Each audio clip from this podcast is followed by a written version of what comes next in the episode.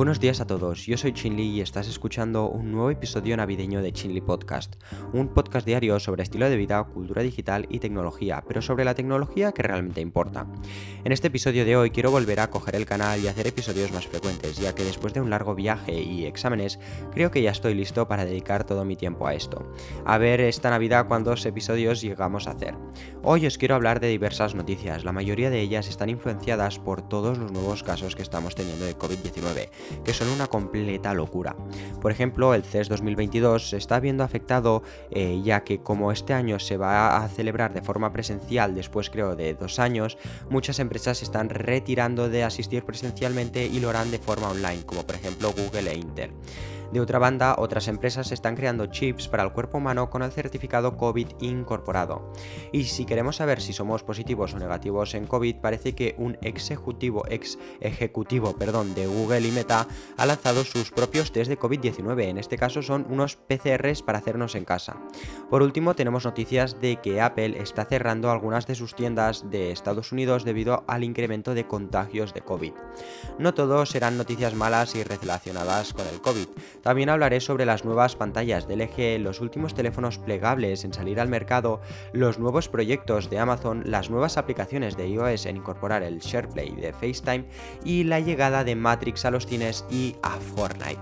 Así que con todo dicho, coge un chocolate caliente que ya estamos a 24 de diciembre y empezamos con este episodio navideño de hoy. Allí vamos. Empezamos hoy hablando sobre la feria de tecnología más grande y una de las más importantes del mundo. Estoy hablando del CES celebrado anualmente en Las Vegas, donde su próximo evento es de aquí nada, a principios de 2022, pero a principios principios. Siendo más concretos, empezará el 5 de enero y acabará el 8 de enero.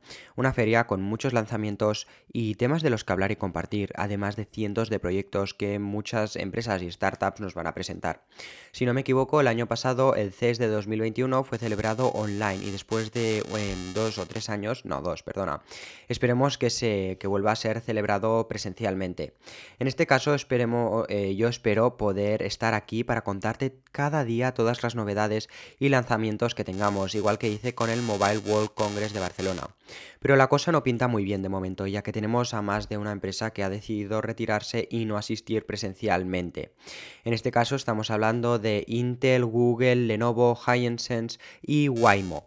Estas son las primeras empresas que se han retirado de su asistencia presencial. No me extraña eh, que a lo largo de estas semanas más empresas se unieran o que se vayan a unir a no ir presencialmente y que hagan todo de forma online con eh, directos ya que ahora con las navidades los casos de COVID aumentarán más de los que ya están aumentando durante estas últimas semanas, que está siendo un poco locura, yo creo. No sé si os suena este caso, pero en el Mobile World Congress de este año pasó lo mismo, eh, ¿vale? En el Mobile World Congress de 2021, este verano. Eh, poco a poco fueron cayendo empresas y hicieron todos, bueno, hicieron eh, muchas empresas sus eventos de forma online a través de directos en YouTube, Twitch o la plataforma que sea. La organización del CES 2022 ha ya respondido a todas estas empresas que no vendrán presencialmente o se lo están pensando. La organización ha lanzado un comunicado diciendo que a pesar de ser una creciente lista de cancelaciones que incluye expositores, anunciantes y la mayoría de organizaciones de medios tecnológicos que podemos nombrar, la Asociación de Tecnología del Consumidor eh, que organiza el evento dice que impulsará los eventos en persona, es decir, que animará a que las empresas asistan presencialmente. Yo creo que, em, que una empresa venga presencialmente a este evento, eh, aunque yo allí no esté, no vaya este año al CES, ojalá ir yo creo que siempre hay ahí su, em, su, esencia o su cosa positiva, ¿no? De poder tocar, probar los productos en ese instante. Pero bueno, veremos como más de una empresa lo hará de forma online, como Intel y Google, que son unas empresas que son muy, muy grandes. En un hilo de tweets publicado el jueves por la noche, la cuenta de CES dijo, nuestro enfoque sigue siendo convocar a la industria tecnológica y dar a aquellos que no pueden asistir en persona la capacidad de experimentar la magia del CES digitalmente. A día de hoy hay más de 40 cancelaciones de expositores. Todos sabemos que las cosas están feas y aún lo van a estar más, y me parece bien que cada empresa tome su propia decisión de si asistir presencialmente o online. Ya veremos qué acabará pasando, pero yo creo que el evento se hará. Eh, pero a lo largo de estas semanas, como te decía, más o menos... Eh, Habrán empresas que irán cayendo y se retirarán del evento presencial. De momento sabemos que Samsung, LG y Sony se mantienen, ¿vale? Se mantienen firmes y asistirán presencialmente. Esto me gusta mucho, ya que como he leído en diferentes páginas web, he visto que sobre todo LG tiene productos este año muy, muy, muy, muy interesantes a lanzar. Más adelante te hablaré de uno de ellos que la verdad son una completa pasada y locura. Em, bueno, también tienen un precio muy elevado, pero os van a gustar. Pasemos ahora a la siguiente noticia de hoy relacionada con los microchips y el COVID también. Ahora mismo en casi todas las partes del mundo, vayas donde vayas, se te va a pedir el pasaporte COVID. Y llevarlo siempre con nosotros es una preocupación más, ya que sin él no podremos entrar en determinados sitios. Llevarlo impreso o en el móvil es una opción, pero hay gente... Em, ya hay gente que está pensando un poco más allá de tenerlo en el wallet o tenerlo eh, impreso en un papelito y hay gente que ya está eh, ya se está tatuando el código QR de su em, pasaporte COVID como por ejemplo un italiano, aunque no, sé, no, no, creo que sea ejemplo a seguir no tatuarse el código QR de tu pasaporte COVID, pero en este caso creo que ha hecho muy buen trabajo Epicenter, una startup de Estocolmo, que parece que nos quiere, bueno, nos quiere facilitar aún más nuestra vida, porque ha decidido crear un microchip que sea capaz de almacenar nuestro pasaporte de vacunación y lógicamente poder ser leído por otros dispositivos. Esta idea me parece fabulosa y esto es el inicio de algo. Esta empresa no será la primera en desarrollar este tipo de tecnología. Pero cuando he leído la noticia creo que debía de hablar de esto, porque todos nuestro, eh, nosotros en un futuro tendremos un chip imperceptible que no podamos ni ver ni notar donde eh, estarán todos nuestros datos, ¿vale? Desde nuestras vacunas que llevamos, desde nuestro nombre, donde vivimos, todos nuestros datos estarán en este chip, que estará en alguna parte de nuestro cuerpo que eh, a través de un dispositivo alguien escanee, pim, y tenga todos los datos en ese dispositivo. La verdad que me parece una gran idea este avance, pero hoy en día yo no eh, pondría un chip debajo de mi piel, la verdad. Sí que lo haría cuando todo esto se hiciera de forma masiva. Este microchip creo que aún ha de ser más, más y más desarrollado. Porque esto yo creo que es el principio de todo. Y que nos pueda permitir em, también almacenar nuestros datos de identificación y permisos. Como por ejemplo nuestro DNI, pasaporte, nuestro carnet de conducir y todas nuestras vacunas que llevamos. Creo que es poco em, llevar un chip y solo tener mm, nuestro pasaporte COVID. Yo creo que en un futuro hemos de tener ahí todos nuestros datos, ¿vale? Pero bueno, para esto yo creo que aún falta su tiempecito y si os interesa este tema podemos hablar, em, hablarlo con mucha más em, profundidad en otro episodio, porque yo creo que tiene para largo. También me gustaría comentar que si en algún futuro tuviéramos este chip, ¿vale? Que podría ser en el brazo. Mm, mucha gente dice que puede estar en la parte de la mano, sobre todo entre el índice, el dedo índice y el pulgar, ¿vale? Pero bueno, eso es lo de menos. Lo que me gustaría a mí es poder eh, em, escoger la información que incluir en este chip, porque no me gustaría a mí ser controlado y que toda mi información estuviera ahí, no pudiera controlar lo que se pone, lo que se deja poner. Bueno, eh, en definitiva, que me gustaría mm, saber qué tiene ese chip y poder cambiar la información. Para eso yo creo que en otro episodio podríamos hablar de ello. Continuamos ahora con dos noticias sobre Amazon, ¿vale? La primera noticia em, va sobre el lanzamiento de sus propios televisores Fire TV de marca, donde el mes pasado con etiquetas de precio atractivamente bajas para una pantalla 4K grande, aunque decepcionante, Em, y hoy está recibiendo la aplicación de videollamadas Zoom prometida eh, para que puedas chatear con familiares y amigos esta temporada navideña y más allá, ¿vale? Si bien notamos que Zoom faltaba en el lanzamiento de estos televisores de Fire TV de Amazon, Em, ya tenemos a Zoom incorporado, ¿vale? Amazon ha logrado lanzarlo a tiempo para las celebraciones de Navidad y Año Nuevo, por ejemplo, si alguien está confinado o lo que sea, yo creo que será muy buena opción desde el televisor, así lo podremos ver en grande, poder ver eh, una familia y otra, poder ver dos personas o si estáis separadas en diferentes países, también creo que sea muy buena opción. Además, creo que estas, estos televisores, em, yo creo que eh, si mejoraran su calidad, yo creo que serían un producto estrella, pero como sabéis, Amazon se acaba de incorporar en esto y aún le queda tiempo para eh, desarrollarse y eh, coger un buen sitio en el mercado de televisores. Por supuesto, en estos televisores, ¿vale? Que podremos hacer llamadas de zoom, no hay cámara integrada en estos televisores. Como explica Amazon en su publicación oficial de blog, necesitarás una cámara web USB compatible para que funcione con una resolución de 720p o 180p y la compañía suele enumerar específicamente unos modelos en concreto de Logitech. E incluso si tienes un buen micrófono en esa cámara web o un conjunto de altavoces excelentes, no podrás usarlos em, porque Amazon señala que la aplicación de Zoom, de Zoom perdona, usará tu el micrófono incorporado en la tele y los altavoces de la tele por ahora. Supongo que, en una actualización lo podremos cambiar y podremos tener una cámara externa, micro externo y altavoz externo. Dicho esto, suena como una manera fácil de poner la, em, la celebración de su familia en la pantalla grande. Si ya tienes tu televisor de Amazon, solo pídele a Alexa, ¿vale? Que, en, que, busque a. que encuentre a Zoom y te llevará directamente a él sin entrar en ninguna eh, tienda de aplicaciones.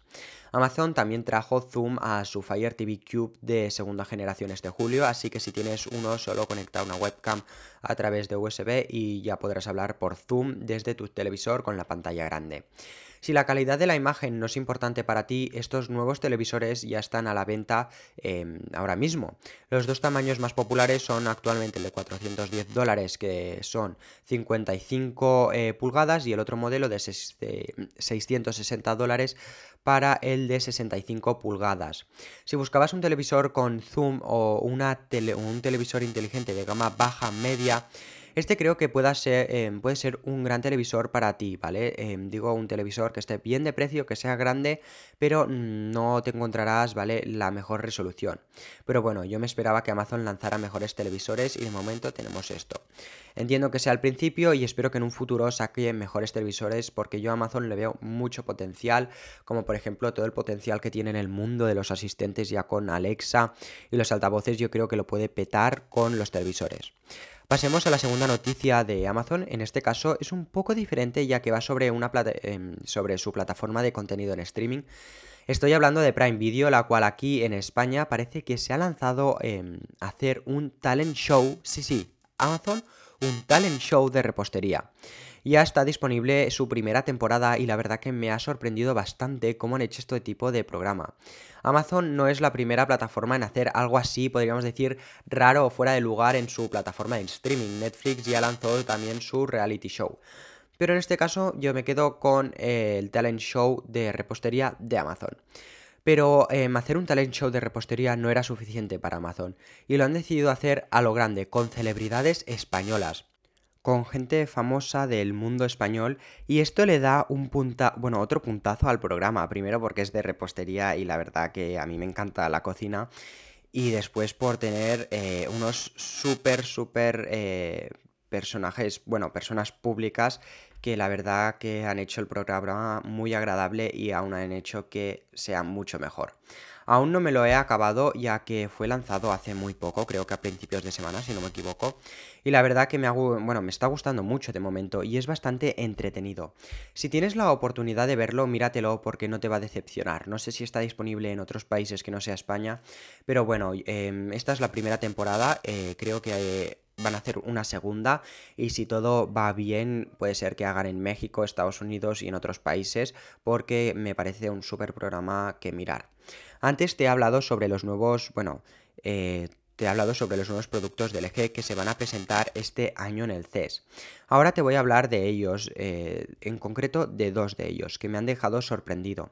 Empecemos con el mejor, porque LG Display tiene una manera para encerrar a los gamers en su PC literalmente y lo han hecho de una manera muy muy elegante, ya que han cogido un televisor OLED curvado giratorio de 55 pulgadas y lo han conectado a una rebanda de reclinable desde una silla que te coloca en el punto óptimo de esos píxeles. Las imágenes que he visto han sido un gran trono con una pantalla delante. En este caso tendremos una tele del eje y un sillón super super premium de una marca coreana. El premium de este asiento viene por sus materiales y los masajes que te puede hacer. Pero aunque todavía no, hayan masajeadores eh, robóticos integrados, el concepto tiene muchas vibraciones, eh, altavoces en la silla y un altavoz en forma de panel OLED en sí. Gracias a la tecnología OLED de sonido cinematográfico del LG Display que vibra a la pantalla para reproducir el sonido. Estas son una de las nuevas tecnologías y proyectos que tiene LG que presentarnos. Hay muchas ideas más por allí que son igual de increíble, pero creo que esta, em, bueno, esta de poder encerrar a los gamers con su PC me ha parecido la mejor.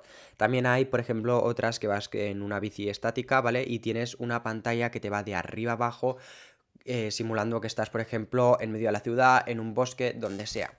¿Vale? Aunque este tipo de dispositivo no creo que esté al alcance de todos los bolsillos, yo y seguramente eh, la mayoría de nosotros nos podremos conformar con probarlo en la tienda y, y mirar este super aparato de lejos, porque cuesta lo suyo, la verdad. Y aparte de su alto precio, también eh, la verdad que ocupa bastante por lo que he visto. La segunda locura del eje que me gustaría contarte son sus nuevos televisores enrollables, de ni más ni menos de 100.000 euros. Este televisor fue presentado por primera vez en el CES de 2018 y parece que ya está disponible a la venta. El televisor en sí parece una persiana de 65 pulgadas. Este increíble televisor em, ha, recibido el nombre de OLED R y aparte de esta increíble pantalla, el sistema incorporado em, tiene unos altavoces Dolby Atmos de 100 vatios. Desde una perspectiva de calidad de imagen, el OLED R técnicamente ya ha sido superado por los nuevos televisores de LG. La serie G1 más tradicional introducida a principios de este año puede ser más brillante que cualquier de los OLED anteriores de la compañía, incluido el enrollable. Pero se seguirá eh, viendo igual de bien pero el panel de OLED R todavía marca todas las casillas que desearías de un televisor moderno. Tiene Dolby Vision, juegos 4K, 120 eh, fotogramas por segundo, frecuencia de actualización variable, modo automático de bandeja em, de baja latencia y más. Y como bien esperarías de 100.000 dólares, sus cuatro puertos de HDMI son HDMI 2.1. Muchos de nosotros no tendremos que nos tendremos que conformar perdona, con mirar este televisor desde lejos o en las tiendas. Para los em, absurdamente ricos que hay...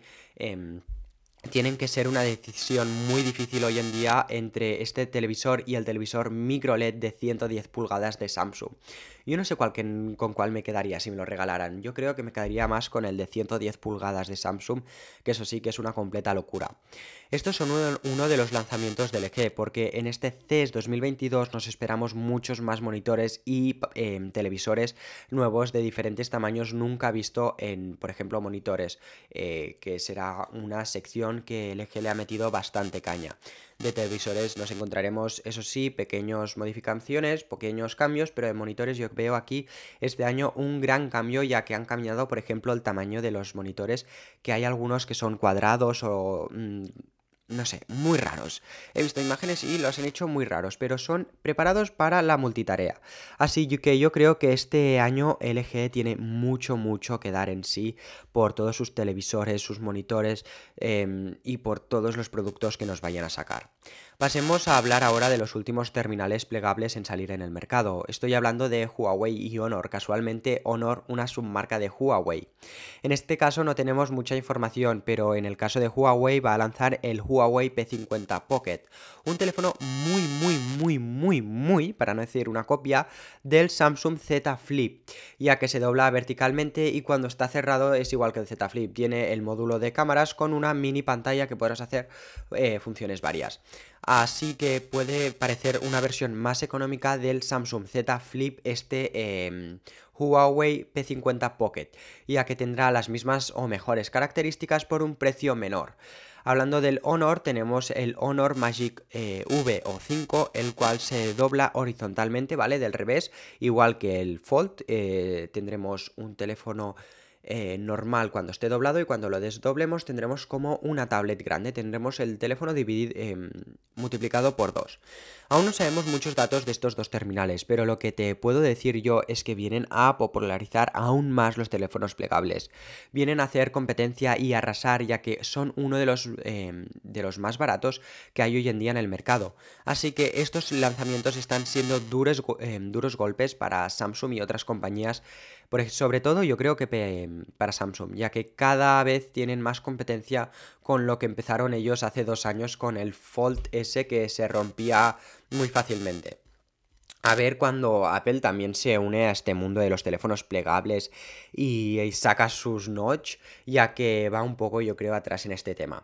Así que en definitiva tenemos dos competidores más en este sector de los teléfonos plegables. Hablemos ahora sobre otra noticia relacionada con el COVID, en este caso sobre un nuevo producto que ha lanzado un ex ejecutivo de Google y Meta. En este caso estoy hablando de una prueba de COVID-19 que podrás hacerte en tu casa. Una nueva startup de pruebas medicinales llamada Detect comenzó a vender pruebas moleculares de COVID-19 en casa a través de un sitio web la semana pasada. La compañía también anunció a su CEO, Hugo Barra, un ex ejecutivo de empresas como Meta y Google que anteriormente trabajó en productos de hardware como teléfonos inteligentes y realidad virtual. El momento fue tristemente fortuito. El lanzamiento coincidió con un aumento casi eh, sin precedentes en el caso del COVID-19 en los Estados Unidos, impulsado por la variante Omicron. Es casi imposible encontrar una prueba casera para el virus. El sitio web de Detect muestra que sus pruebas están agotadas y señala que las cantidades eh, son limitadas, ¿vale? Estarán limitadas, eh, lógicamente. Para que una persona no compre todas las pruebas y deje sin pruebas a los otros, ¿vale? Creo que habrán eh, una per persona o algo así, no me acuerdo. Durante este tipo de periodo de alta presión y alta tensión donde la gente realmente necesita estas pruebas, estamos operando justo a tiempo, recibimos inventario, lo ponemos en venta y literalmente lo enviamos por la puerta, dijo Barra el otro día. En este momento los clientes están limitados a una prueba por hogar, eso es lo que leí, eh, dijo el portavoz Anthony Ramos, la plataforma de pruebas multiusos de Detect y una prueba de un uso, em, vale, em, perdona, eh, la plataforma de pruebas multiuso de Tech y una prueba de un solo uso, ¿vale? Em, bueno, se vende por 75 dólares y las pruebas adicionales cuestan 49 dólares cada uno, ¿vale? A ver, eh, yo al principio me he liado un poco. Eh, la plataforma de pruebas multiuso Detect y una prueba de un solo uso que te viene. Te viene todo el equipo para hacer, em, para analizar la prueba que te haces y te viene el palito con los líquidos para hacerte una prueba, ¿vale? Te viene el aparato grande y las cosas para hacerte una prueba. Si quieres otras cosas, eh, si quieres más pruebas, te compras más pruebas por 49 dólares y podrás usar el mismo aparato que te venía en este pack de 75 dólares. Las pruebas de Detect buscan el material genético del virus, como las pruebas de PCR que se envían a los laboratorios para su análisis. La compañía se une a un puñado de otros grupos que realizan pruebas moleculares similares en casa. Son diferentes de las pruebas rápidas de antígenos en el hogar que buscan proteínas en la superficie del virus y pueden ser menos precisas que las pruebas moleculares, ¿vale? Es decir, em, esto es un puntazo para esta compañía, ¿vale? Porque son pruebas, eh, serán basadas en, bueno, son el mismo sistema de un PCR y serán muy muy fiables, no serán la porquería, bueno, tampoco porquería, no, no serán igual que los test de antígenos que funcionan o no funcionan a veces, serán un PCR seguro y con un resultado de yo creo 99,99% o algo así. Además serán más baratas que un PCR y obtendremos los resultados muchos más rápidos, ya, no, ya que no tendremos que hacer cola en farmacéuticas o en hospitales a que hagan primero el, análisis de gente que va delante nuestro. Me gusta mucho como, em, como ex empresarios o ex ejecutivos de otras empresas deciden hacer otros proyectos así, ¿vale? Proyectos que eh, los enriquecen a la sociedad y a ellos y eh, productos que nos ayudan a nosotros también. La verdad que he visto fotografías de estos productos y tienen muy buena pinta, es un producto muy, muy minimalista. Así que si vives en los Estados Unidos y quieres hacerte una PCR para estas navidades, mira Ditec, la verdad, ya que tiene muy muy buena pinta. La única cosa que se podría cambiar sería su precio, ya que puede ser un poco alto. Yo creo que... Em, me parece bien que cueste 75 dólares el aparato más, las, más una prueba, pero creo que una prueba sola tendría que costar menos. La única cosa que se podría cambiar, eh, como digo, sería su precio, pero por el resto me parece todo perfecto y muy correcto el producto, ¿vale? Eh, la verdad que no me había, no, había visto antes una empresa que nos, eh, nos vendiera este tipo de productos, pero por eso mismo yo he decidido, os lo voy a traer, os voy a hablar de él porque me ha parecido muy interesante y muy chulo. Antes de dejar de hablar de noticias relacionadas con el COVID-19, me gustaría deciros que en los Estados Unidos y Canadá, ¿vale? Ya hay Apple Stores que están siendo em, cerradas debido al incremento en contagios del COVID, que está siendo como digo, una locura. Por último, hablando de Apple, me gustaría decirte que Zillow, una inmobiliaria de casas, eh, ha añadido la función de SharePlay de FaceTime a su app. La verdad que suena raro, porque ¿quién va a mirar mm, casas con eh, otra persona en FaceTime? Pero la verdad tiene yo creo que bastante sentido, ¿vale? Porque Zillow, eh, más de un 80% de sus usuarios miran las casas con alguien más, con sus amigos, sus parejas o quien, quien sea, para poder em, de este modo, por ejemplo, si las dos personas están en casa, podrán compartir el contenido que están viendo y verlo a la vez eh, mientras están en una videollamada, cosa que mm, Pensaba que era raro, pero al final he leído todos los motivos y argumentos que me han dado Zillow y la verdad que tiene mucho sentido, ¿vale? Y me gusta mucho como eh, pequeñas aplicaciones así, bueno, no es, una pequeña empresa, ¿vale? Pero me gusta como empresas así, un poco diferentes, mm, innovan y añaden cosas así, así, perdona, como SharePlay, ¿vale? Y espero ver eh, de aquí poco más y más y más aplicaciones usando SharePlay porque creo que es una función muy útil, una gran herramienta y creo que aún puede ser exprimida mucho y mucho más. Así que ya veremos cuál será la próxima app que se, va que se vaya a unir a SharePlay.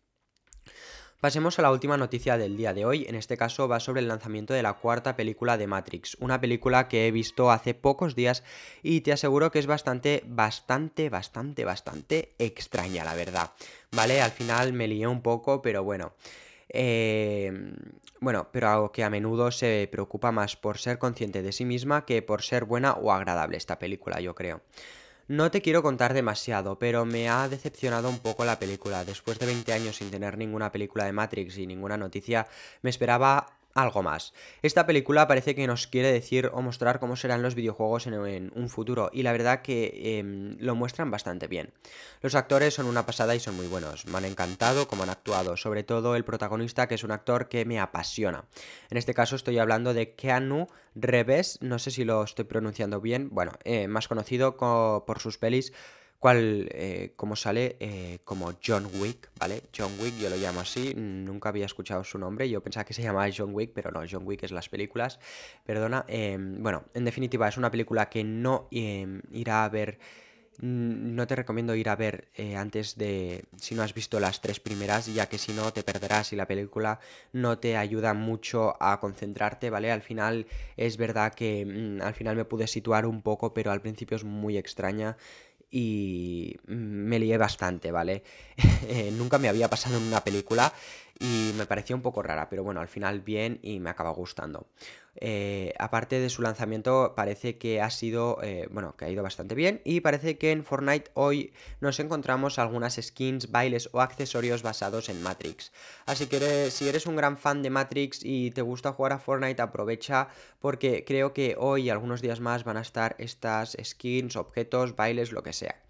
Por otra parte, Spider-Man No Way Home, una película que también se ha lanzado hace muy muy poco, está arrasando aún más por completo en todas las salas de cines. Y si la quieres eh, ver también, te la recomiendo, yo creo que aún más. Bueno, puede ser que sea joven y Em, Matrix sea para gente un poquito mayor, pero me ha gustado mucho Spider-Man, tanto Spider-Man como Matrix, y creo que Matrix es para un público un poco más adulto, más mayor, y Spider-Man para un público más joven, aunque creo que las dos las pueden ver eh, todo tipo de gente y no hay límite de edad.